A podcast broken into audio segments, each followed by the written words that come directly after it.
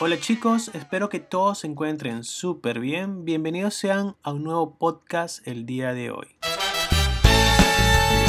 Hoy vamos a hablar acerca de la mente. Dicen que es como una especie de prestidigitador, no sé, tal vez un ilusionista. ¿Tú qué crees acerca de la mente?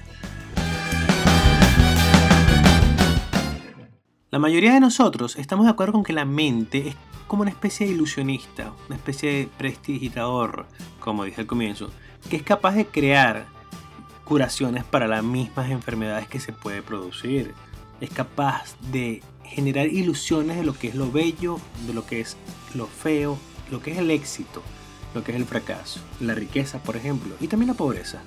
Digamos que la mente está creando continuamente y una vez que se apodera de, lo, de una idea en particular, digamos que es capaz de hacer que toda tu energía, todo lo que tú eres, vamos a llamarla la energía vital, se enfoque en ese pensamiento. Que eso se vuelva una cosa se vuelva una realidad, un principio para ti. Ese pensamiento hará que vivas en torno a él. Así que tienes que tener mucho cuidado con tus pensamientos. Si mal no recuerdo, Buda decía que todos vivíamos en una especie de estado hipnótico del cual deberíamos de despertar, como estando consciente de que todo es mente, tanto el dolor como el placer, el nacimiento como la muerte, todo es mente. Y una vez que eres totalmente consciente de esto, el ilusionista desaparece. Pero si desaparece entonces, ¿qué es lo que permanece? Lo que permanece es la verdad.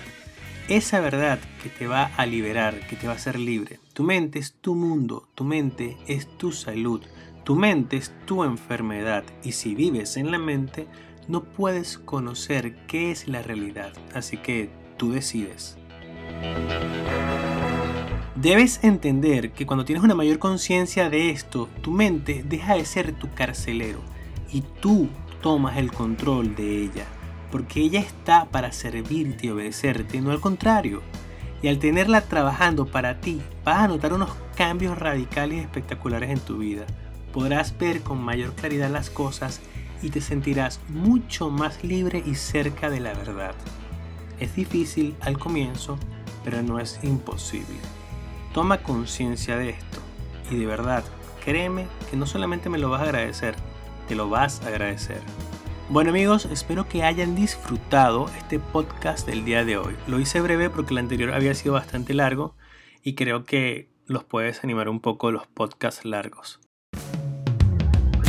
Espero que les saquen mucho provecho. De verdad les agradezco una vez más su apoyo constante en todas mis redes y en la comunidad por supuesto. Se les quiere mucho. Un besote. Buenas noches.